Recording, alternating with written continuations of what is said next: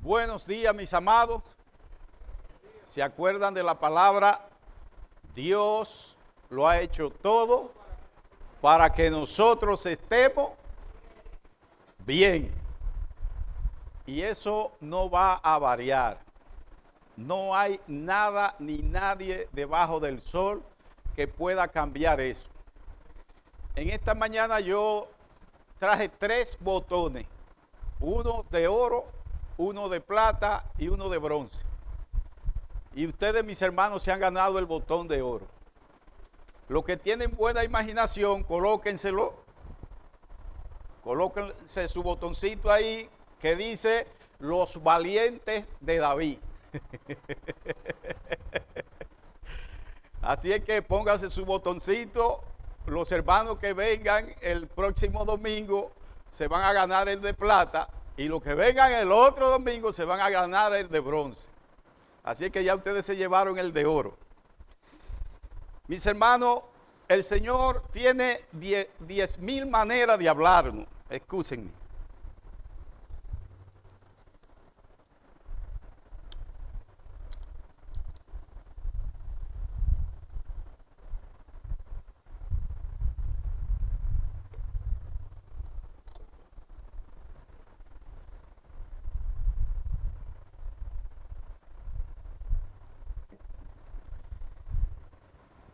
Miren, aún con la pandemia del coronavirus, el Señor nos habla.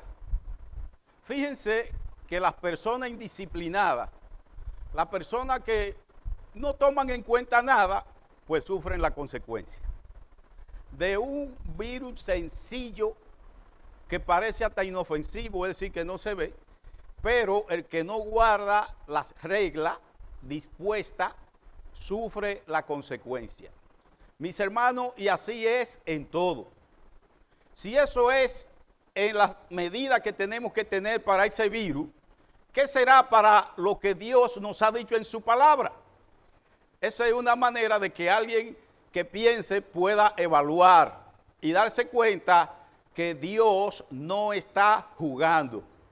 Dios no está jugando, nunca ha jugado. El Señor es exacto, el Señor es preciso. Entonces, mis amados, vamos a aprender aún con la pandemia.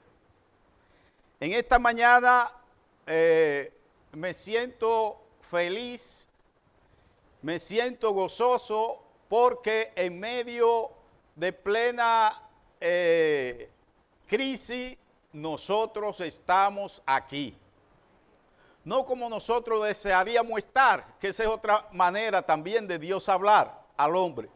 No es a la manera tuya, no es a la manera de lo que tú quieras, es a la manera de Dios. Mis hermanos, es a la manera de Dios. ¿Por qué hoy tenemos que estar con esto puesto? Si tenemos un mundo tan maravilloso, con un, con un, es decir, cómo Dios lo ha hecho, que fluye el oxígeno y todo esto. Pero el Señor quiere seguir dándonos lecciones.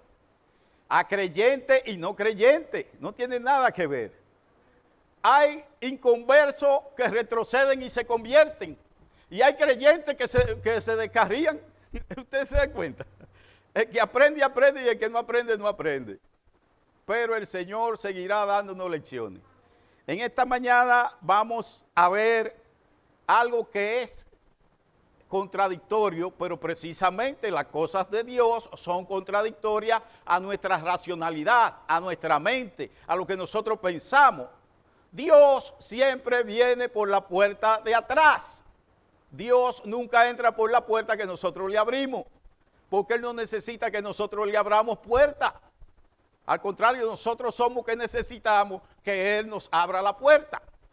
Entonces, en esta mañana vamos a ver una serie que se compone de tres mensajes. Y lo vamos a hacer así, de esa manera, tres domingos. Hoy iniciamos con la primera. La lectura la van a encontrar en Primera de Tesalonicense, capítulo 5, los versículos 16 y 18. Primera de Tesalonicense, capítulo 5, versículo 16 al 18. Y el primer versículo 16 dice, estad siempre gozoso, estad siempre gozoso, orad sin cesar, dad gracia a Dios en todo, porque esta es la voluntad de Dios para con vosotros en Cristo Jesús. Fíjense, tres versículos que parecen sencillos, pero con un contenido para que nosotros vivamos vida felices en Cristo Jesús. Vamos a orar. Padre, te bendecimos en esta mañana, te damos gracias. Agradecemos, Señor, tu amor y tu cuidado. Por eso podemos estar aquí en esta mañana cuando otros no han podido venir, tal vez porque están enfermos, tal vez porque están asustados, tal vez porque tienen miedo.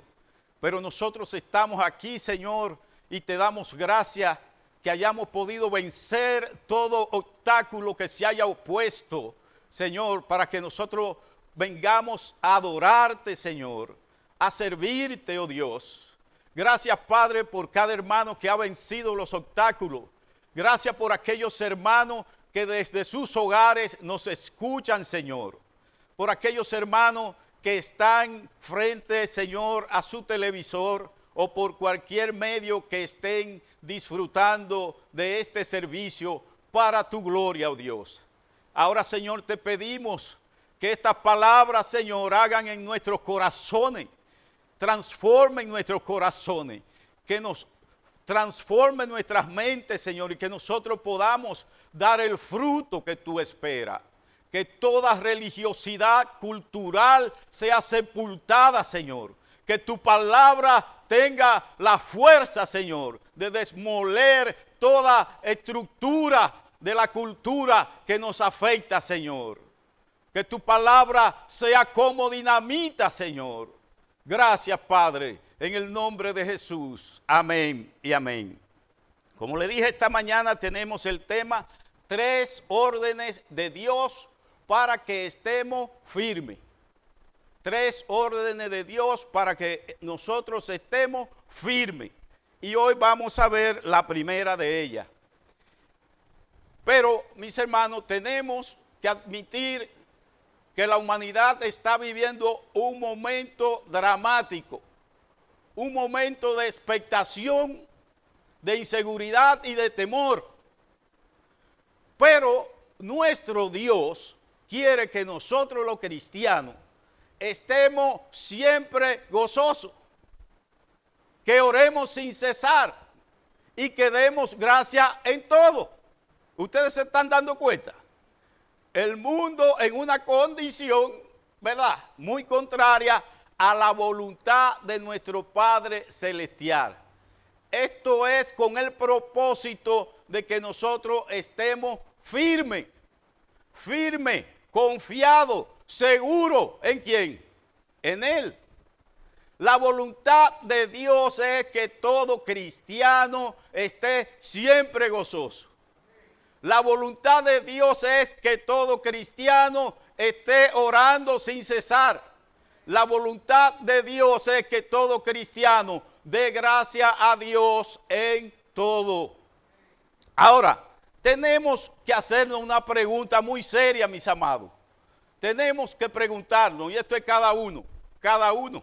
Yo no le puedo preguntar a Carlos, yo no le puedo preguntar a Emilio, yo no le puedo preguntar a ninguno de ustedes, pero ustedes sí pueden hacerse esa pregunta. ¿Hasta dónde le importa a ustedes? ¿Hasta dónde le interesa a ustedes la voluntad de Dios? Pregúntense eso. ¿Hasta dónde? ¿Hasta dónde me interesa a mí la voluntad de Dios? Hasta dónde yo tengo interés de hacer la voluntad de Dios. Nuestro Señor y Salvador Jesucristo nos dio ejemplo de que la voluntad de su Padre la amaba más que a su propia vida. Es decir, Jesús, que es nuestro modelo, nos enseñó que la voluntad del Padre, Él la amaba más que a su propia vida. Y si ustedes no me creen, Búsquense en el Evangelio según San Marco, el capítulo 8, versículo 33, donde Pedro lo llama cuando él le dice que iba a ser rechazado por los fariseos, que iba a ser rechazado por los escribas, que iba a ser rechazado por los principales sacerdotes, pero no solamente que lo iban a rechazar, sino que él le dice que le van a quitar la vida, que lo van a matar. Y Pedro con mucha compasión, con una compasión extrema, yo creo que Pedro nunca había sentido tanta compasión. y se le acerca al Señor y le dice, ay maestro, no permita que eso te pase. Pero ¿cuál fue la respuesta del Señor? Apártate de mí, Satanás, porque no pone la mira en las cosas de Dios, sino en la de los hombres. Es decir, los intereses de Dios no cuentan, sino los intereses del hombre. Y el Señor los reprende porque sabe que Pedro se está dejando usar del diablo. Mis hermanos, humanamente hablando, cualquiera diría, pero ¿cómo puede ser que el Señor reprenda a Pedro? Porque Pedro lo que está por preservarle la vida. Pedro lo que no quiere es que su maestro muera. Óyeme, eso es un buen deseo. Eso es comprensible. Es incomprensible que Jesús reprenda a Pedro porque le quiere preservar la vida. Ahora la pregunta que tenemos que hacernos, ¿cuál era la voluntad de Dios? Que Jesús librara su vida. Mis hermanos, la voluntad de Dios era que Jesús fuera a la cruz y muriera tal cual murió, porque ahí ocupó él nuestro lugar. Por eso ustedes me están viendo a mí aquí hablando tan duro. Si no, miren, ni rastro de la humanidad hubiera. Si la humanidad tuvo continuidad, fue porque Jesús fue a la cruz. Si Jesús no hubiera ido a la cruz, no existe humanidad. Porque si estamos aquí todavía lidiando con este coronavirus, que es un pan comido, mis hermanos, porque lo que viene es más difícil. Esto, esto es un asunto como para que cada uno sepa, ven acá, ¿qué tú vas a decidir? ¿Te va a decidir por, por convertirte de verdad? ¿Te va a decidir por darle tu corazón a Dios o va a seguir jugando a la religión? El Señor no nos ha llamado a estar jugando a la religión, sino a que tengamos una relación con Él. Entonces, mis amados, fíjense, la voluntad de Dios era que Cristo fuera a la cruz y padeciera tal cual lo que padeció. Y siempre he dicho que nadie ha hecho una definición tan clara como la hizo Isaías. Molido fue por nuestras rebeliones, el castigo de nuestra paz fue sobre él y por sus llagas fuimos nosotros curados. Entonces, mis amados, el Señor Jesús, con su acción, nos ha enseñado que los intereses de Dios están primero que todas las cosas en la vida de un cristiano. Porque hoy todo el mundo se llama cristiano. Pero cuando se hace un análisis, óyame, óyame, ni rastro de cristianismo hay. Porque si alguien le pasa por el lado y lo moja, se óyeme, se vuelve un demonio. Por nada una riña, por nada un pleito, por nada una pelea. Y eso no, miren, miren, nada que ver con el Espíritu de Cristo. Los intereses de Dios tienen que estar por encima de todo interés. No puede haber ningún otro interés. Y eso, mis hermanos, no es de un día para otro. Acuérdense, no importa en el punto donde usted esté. Puede hacer que usted esté en un punto que a usted le da trepito eso. Ok, es verdad, pero el Señor no llama así. Pero el Señor espera que nosotros vayamos creciendo. El Señor espera, ese es lo bueno de la paciencia de Dios, que nosotros vayamos madurando, que nosotros vayamos poniendo las cosas en orden. Ah, mira, yo lo que tenía primero que todo era mi esposa. Porque hay muchos que eh, los ídolos, el Señor para que veamos que tenemos ídolos en el corazón, nos permite que, ay, es mi esposa. Pues mira, no debe ser tu esposa, debe ser Dios. Otros lo que tienen es a los hijos. Ah, no, no, mira, los hijos, yo doy la vida mía por los hijos no deben ser los hijos. Otros son las riquezas, otros son los placeres. Los placeres, oye, hay tipos que son adictos al alcohol. Oye, el ídolo, el ídolo es un vicio. O la gallera, o los dados. Miren, cualquier porquería. Ese es su ídolo. Por eso es que todas esas cosas son idolatría. Porque le estamos dando el lugar de Dios a cualquier cosa. Hasta un guineo. Porque si yo voy le, le adjudico un cuchillo a alguien por un guineo, ¿qué pasó? Ese guineo significa más que Dios para mí, porque Dios dice no matará. Y yo le arranqué la cabeza a esa persona porque me rozó la jipeta, porque me hizo tal cosa. Y vemos diablura que ustedes no se la imaginan. Entonces, mis amados, en esta mañana trataremos, eso fue la introducción, pero es corto el mensaje, pero trataremos el, la primera orden que el Señor nos da. Está siempre gozoso. Nosotros podríamos decir con claridad que esto, mis hermanos, es totalmente imposible para el ser humano. ¿Qué ser humano tiene la capacidad de estar siempre gozoso? De sí, de sí, que él tenga, sí, que siempre está gozoso. Que me me, me incendian un brazo y yo estoy feliz. Que se me quema la casa y yo estoy feliz. Que se me muere un hijo y yo estoy contento, que yo estoy gozoso. Para el ser humano eso es imposible, mis hermanos. ¿Por qué? Porque podríamos definir el gozo como una característica del fruto del Espíritu Santo. El fruto del Espíritu Santo se compone de nueve características que son amor, gozo, mírenlo ahí, gozo es la segunda característica. Gozo, paz, paciencia, benignidad, bondad, fe, mansedumbre y templanza. Mis hermanos, estas nueve características del fruto del Espíritu son nueve eslabones que componen una cadena. Fíjense que uno no puede existir sin el otro. ¿Quién tiene amor sin gozo? ¿Quién puede tener amor y no tenga gozo? ¿Quién puede tener gozo sin paz? ¿Quién puede tener paz sin paciencia? ¿Quién puede tener paciencia sin benignidad? ¿Quién puede tener benignidad sin bondad? ¿Y quién puede tener bondad sin fe? ¿Y quién puede tener fe sin mansedumbre? ¿Y quién puede tener mansedumbre sin templanza? Nadie, absolutamente nadie. Eso nos los ha provisto nuestro Padre Celestial por medio de su Espíritu Santo. Porque podría surgir esa pregunta, pero entonces ven acá, ¿por qué Dios entonces me está demandando a mí, me está pidiendo a mí que dé algo que yo no tengo, que yo no puedo? Esa es una buena pregunta.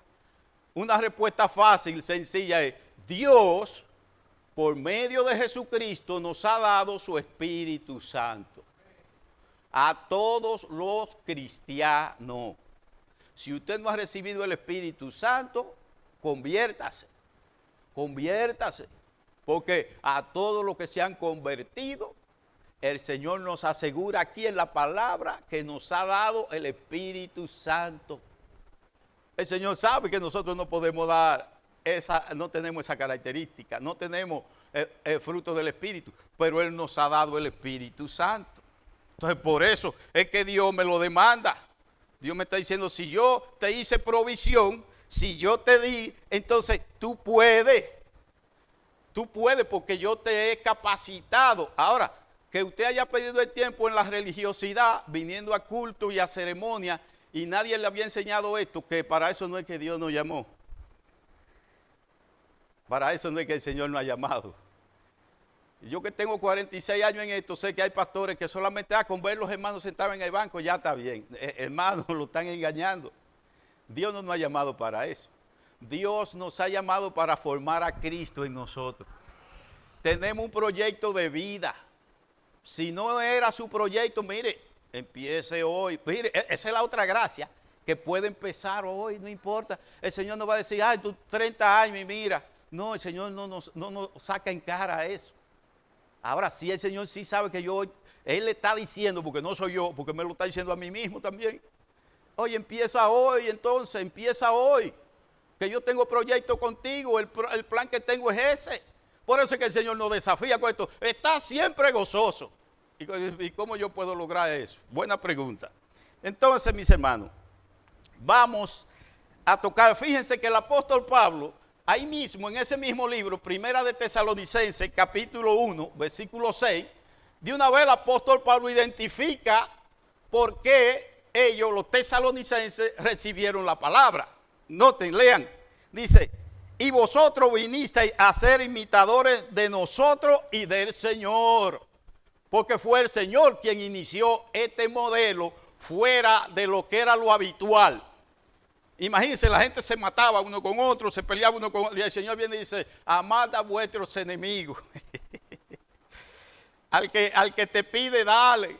Oye, el Señor viene y trae un discurso al revés.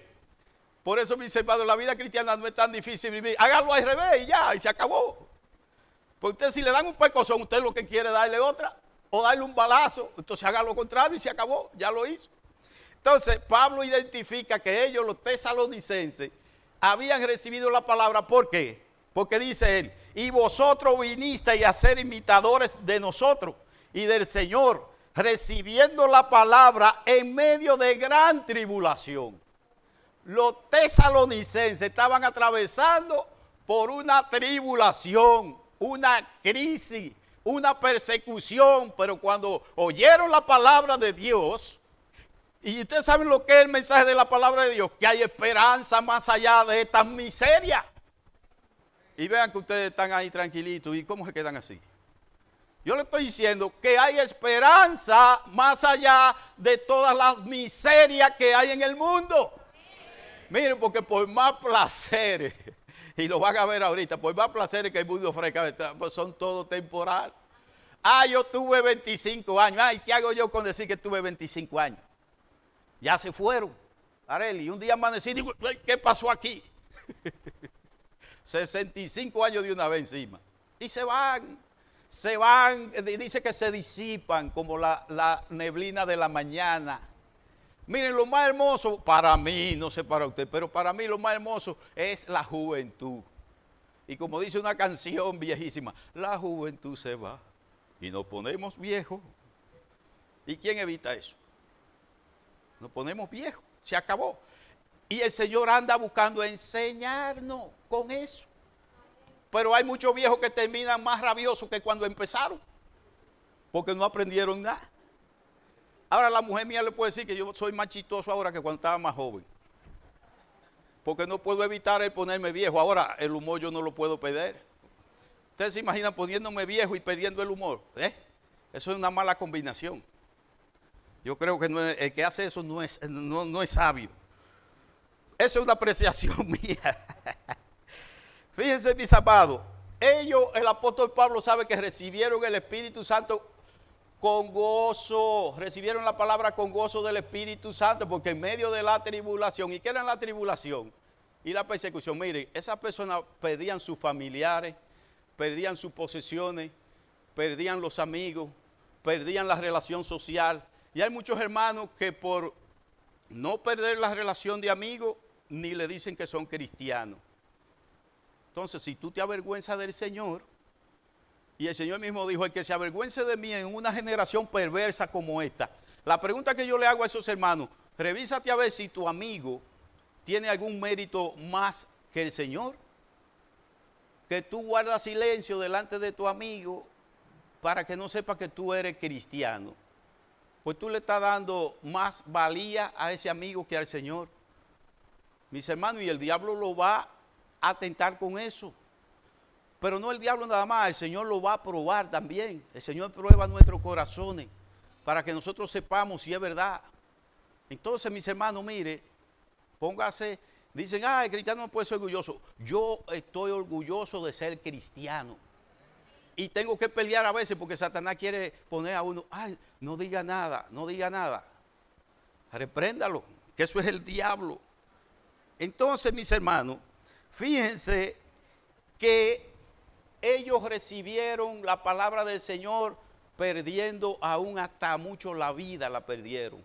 Por eso también había otro dicho que decía que nadie llamaba a Jesús Señor si no fuera por el Espíritu. Y hay muchos hermanos que hoy cuando oyen que una gente le dice a Jesús Señor, dice, ah, eso es por el Espíritu. No era eso lo que estaba diciendo. Era en ese tiempo, en ese momento. Porque al único que se le daba ese título era al César. ¿Por qué ustedes creen que Pablo murió? ¿A Pablo se le acusó de algo que saliera culpable? No. Pablo muere porque él estaba predicando al Señor Jesús. Y cuando lo llevaron a César, Pablo le dijo que sí, que él le servía al Señor y a Pablo lo condenan a muerte. Solamente por llamar a Jesús Señor, porque estaba rivalizando con el César. Ahora hoy todo el mundo le dice a Jesús Señor. Todo el mundo le dice Señor. Pero aquí, en, este, en el contexto que está hablando, el que le decía a Jesús Señor, era porque era cristiano, porque estaba poniendo su cabeza. Ustedes ven. Entonces, mis hermanos, hay que tener entendimiento de la palabra. Ahora, nosotros vamos a dividir el gozo en dos. El gozo, que es el tema que estamos tratando, el gozo, vamos a llamarle el gozo común y el gozo cristiano. El gozo común, ¿cuál es el gozo común? El gozo común es aquel que disfrutamos todos los seres humanos. Todos los seres humanos disfrutan del gozo común. ¿Por qué? Porque el gozo común está fundamentado en qué? En los deseos, en los placeres, en las cosas que me gustan, las cosas que me agradan, mis deseos, mis pasiones, eh, los proyectos, que yo tenga éxito en los proyectos, que yo tenga jipeta, que tenga carro, que tenga casa, que tenga e, ese es el gozo, eso es lo que me trae gozo, me da gozo, me satisface, me llena. Pero a los narcos, los narcos disfrutan de ese gozo.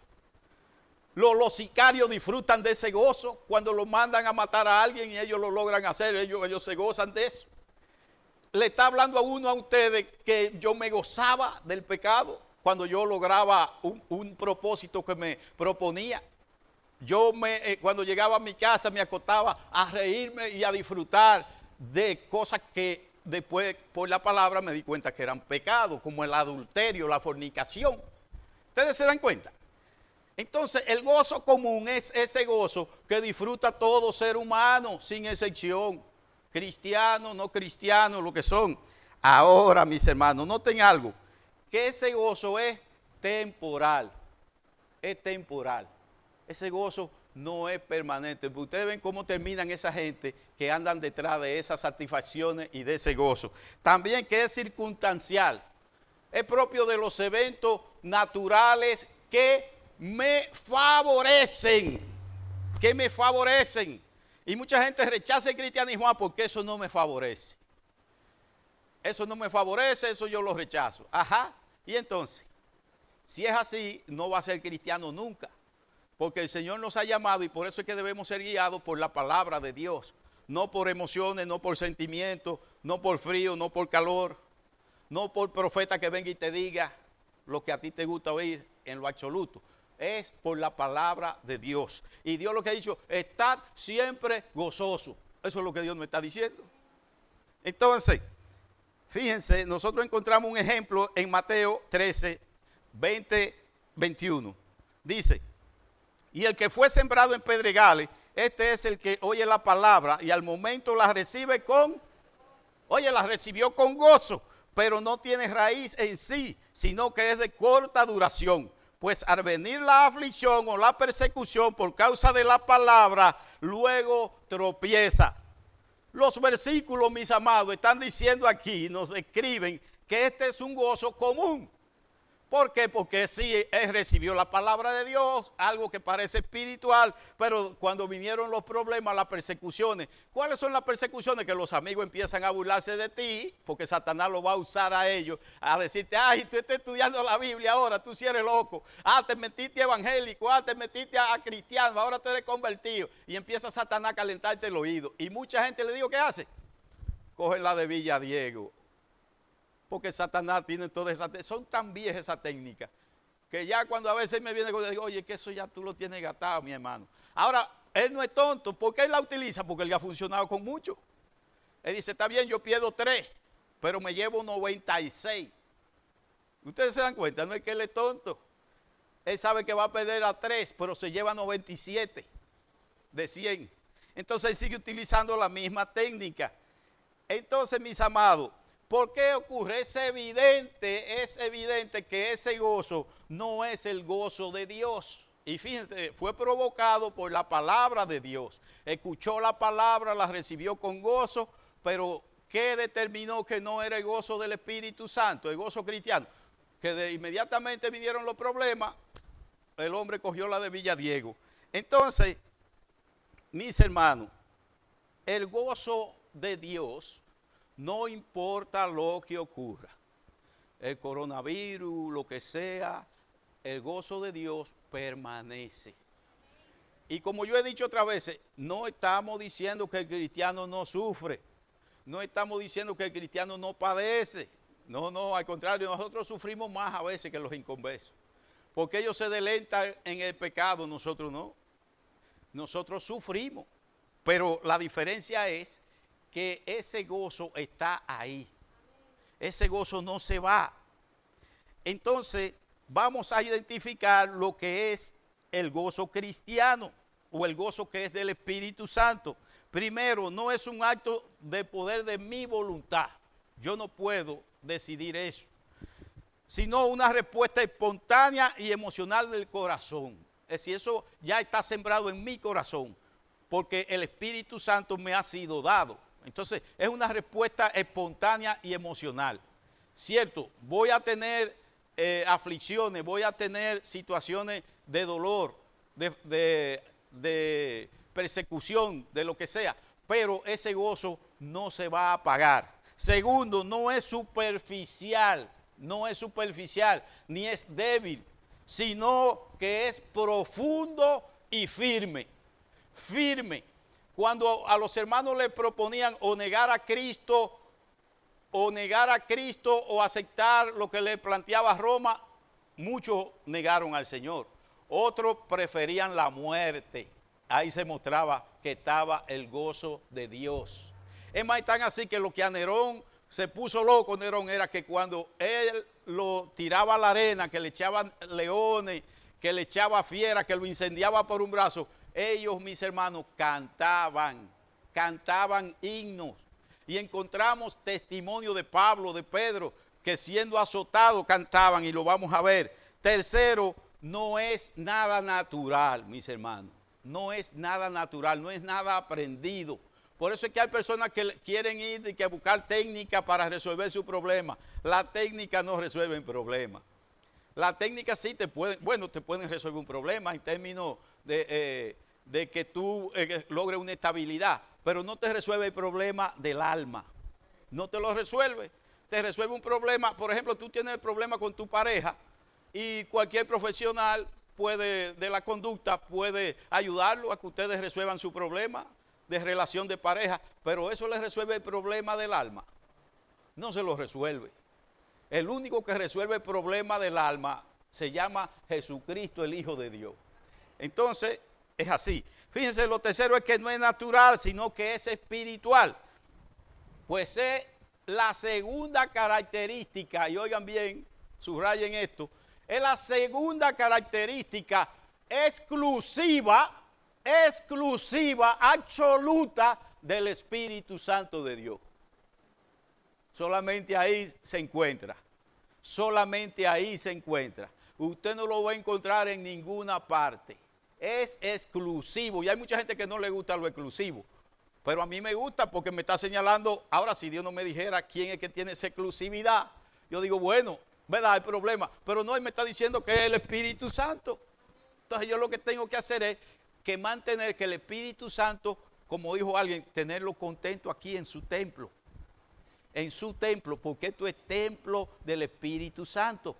Yo no le debo dar un uso inadecuado a esto no le debo dar un uso inadecuado a este templo. Fíjense, estuvo cerrada la iglesia, ¿cuánto? ¿Dos meses o tres? Pero el templo del Espíritu Santo no se cerró. Oye, mi gozo no menguó. Y cierto, la Biblia manda, miren qué bien nos sentimos compartiendo, viendo su cara aquí. Eso nos no da gozo. Pero mis hermanos, no dejen que se le apague el gozo. Si esto se cierra de por vida. Oye, ese es un gozo que es de Dios. Entonces, ahí está. Miren, no hay otro ejemplo mayor en la Biblia, desde Génesis hasta Apocalipsis. El ejemplo mayor que encontramos, o la gráfica más grande se manifestó, se evidenció en la vida del apóstol Pablo. Al apóstol Pablo lo mencionan mucho, pero es que, mis hermanos, lo que el Señor hizo con este hombre, porque no es que Pablo era diferente a nosotros. Jamás, jamás. El hombre es una sola pieza. El que es diferente es Dios. Porque Pablo mismo lo llegó a decir, Jesús vino y murió por los pecadores, dice, de los cuales yo soy el primero. Así que no era diferente a mi hermano Carlos, no era diferente a mi hermano Ivo, no era diferente a mi hermano Edward, era un hombre. Y un hombre es un hombre.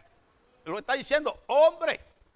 Pero este hombre demostró que se rindió al Señor.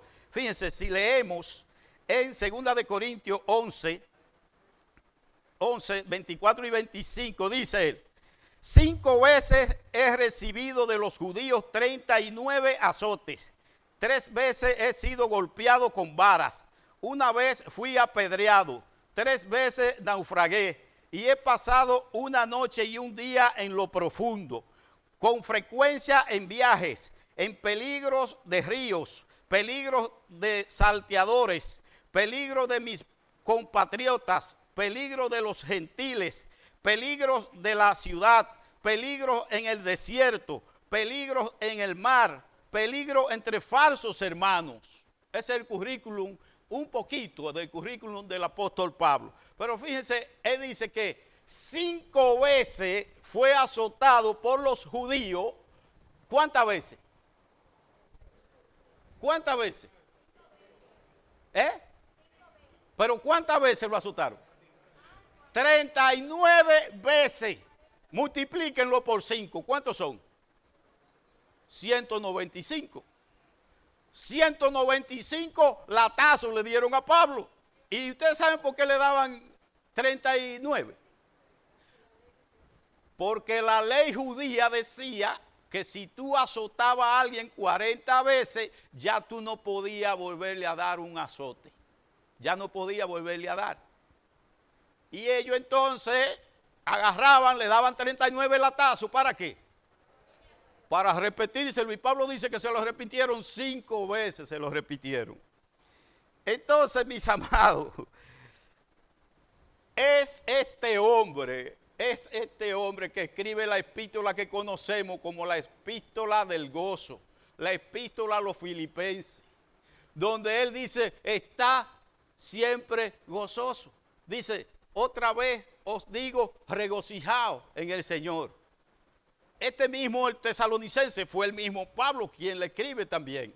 Este hombre, habiendo atravesado, yo le estoy diciendo que eso es un ejemplo que estoy poniendo por el tiempo, pero ustedes saben el currículum de Pablo completo.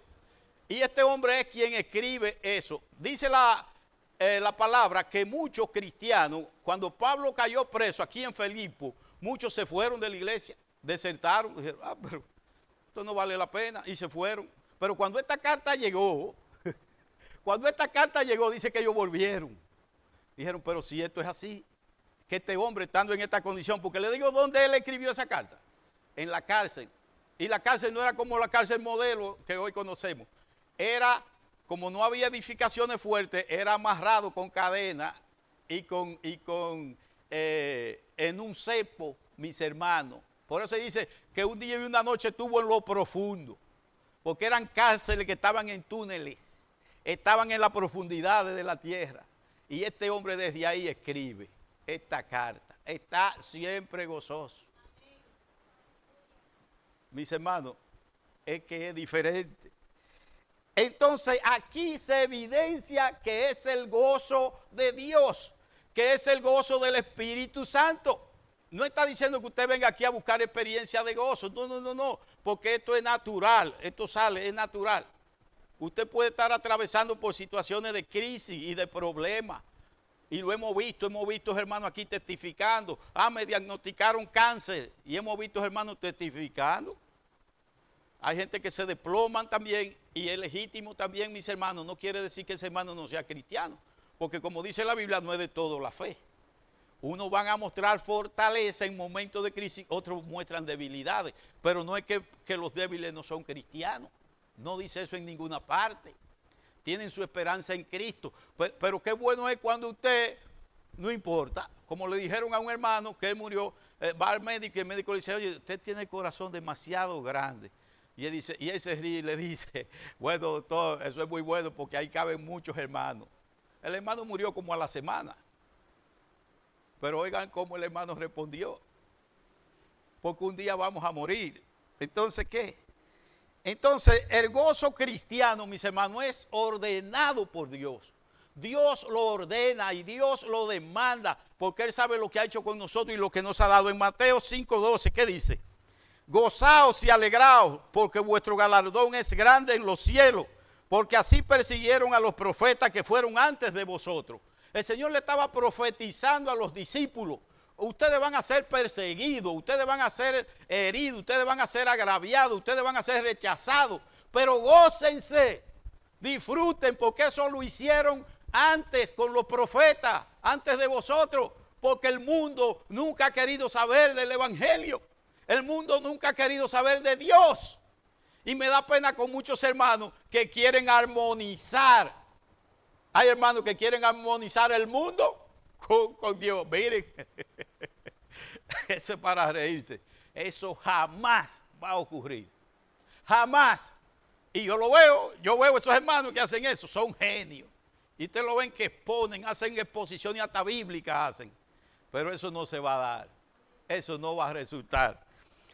Ese mismo que estamos tratando, 1 Tesalonicenses 5.6, está siempre gozoso.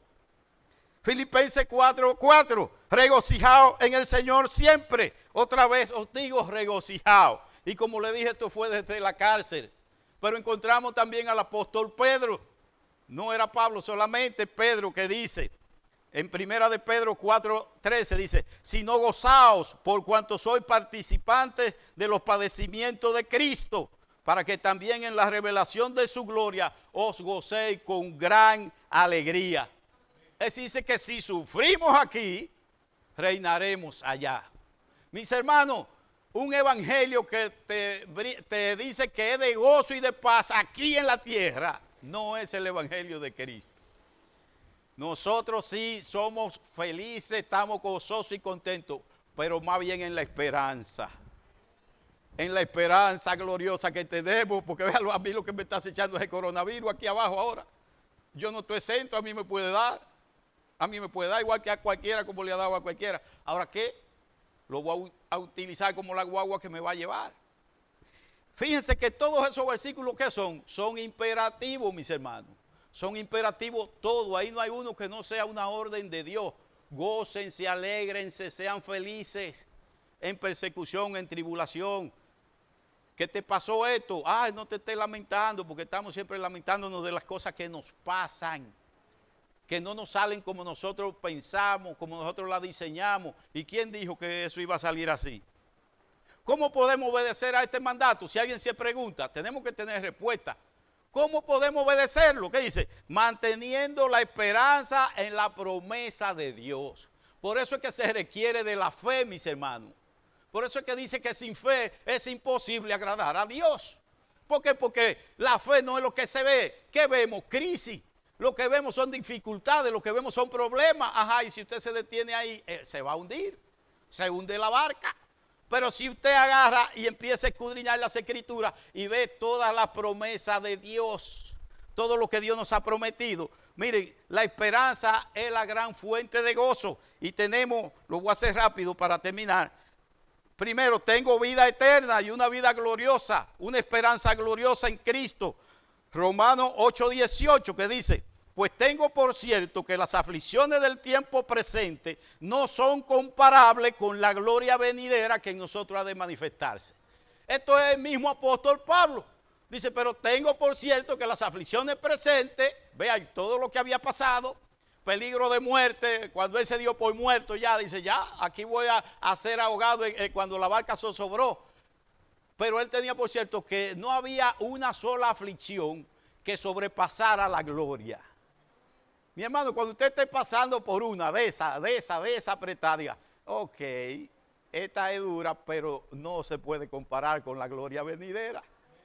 Yo podría ir al médico mañana y decir, Lima, tú tienes una terminal, te dan tres semanas. Oye, ya yo he vivido 65 años y ya debo estar preparado. Así, ¿cómo? Pues, pues yo tengo tanta suerte que me voy tan rápido. Pero podría caer llorando y ustedes, ay, hermano, oren por mí. Que ustedes se dan cuenta que depende de la actitud, depende de lo que yo crea. Pablo dice, no hay aflicción presente que se compare con la gloria. Ustedes ven que es una promesa. Ahora, ¿quién se la está haciendo? Leonel Fernández le está haciendo esa promesa. Danilo Medina, Hipólito Mejía. El Penco, ¿cuál es el otro? Luis Abinader. No es hombre que le está haciendo esa promesa. Es el Señor.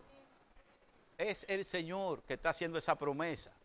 No es difícil creerle a Dios. La otra dice, estaré gozoso, pues nunca los problemas me ahogarán, ni el fuego de la aflicción me quemará.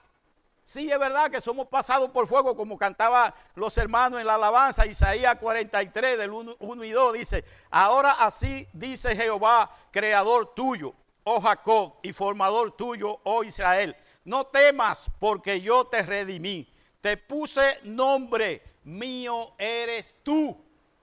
Somos propiedad de Dios. Cuando pase por las aguas, yo estaré contigo. Y si por los ríos, no te anegarán cuando pases por el fuego no te quemarás, ni la llama arderá en ti. Fíjense, no está diciendo que no voy a pasar por las aguas, no está diciendo que no voy a pasar por los ríos, no está diciendo que no voy a pasar por las llamas. Sí, voy a pasar. Pero mientras estoy pasando, gócese. Y eso lo hemos experimentado. Satanás se ensañó tanto conmigo cuando yo me convertí que fue muy bueno porque yo dije, ve acá, pero se me cayó el mundo encima. Yo dije, algo raro está pasando. Ay, entonces cuando yo leí esto aquí, digo, ay, que me puse enemigo del tipo que está, que como dijo Jesús, el príncipe de este mundo. Se levantó de una vez en contra de mí. Y eso me energizó. Y hace 46 años. Y no he empezado. Ahora que estamos empezando. Entonces, para que ustedes vean lo que energiza eso, mis hermanos.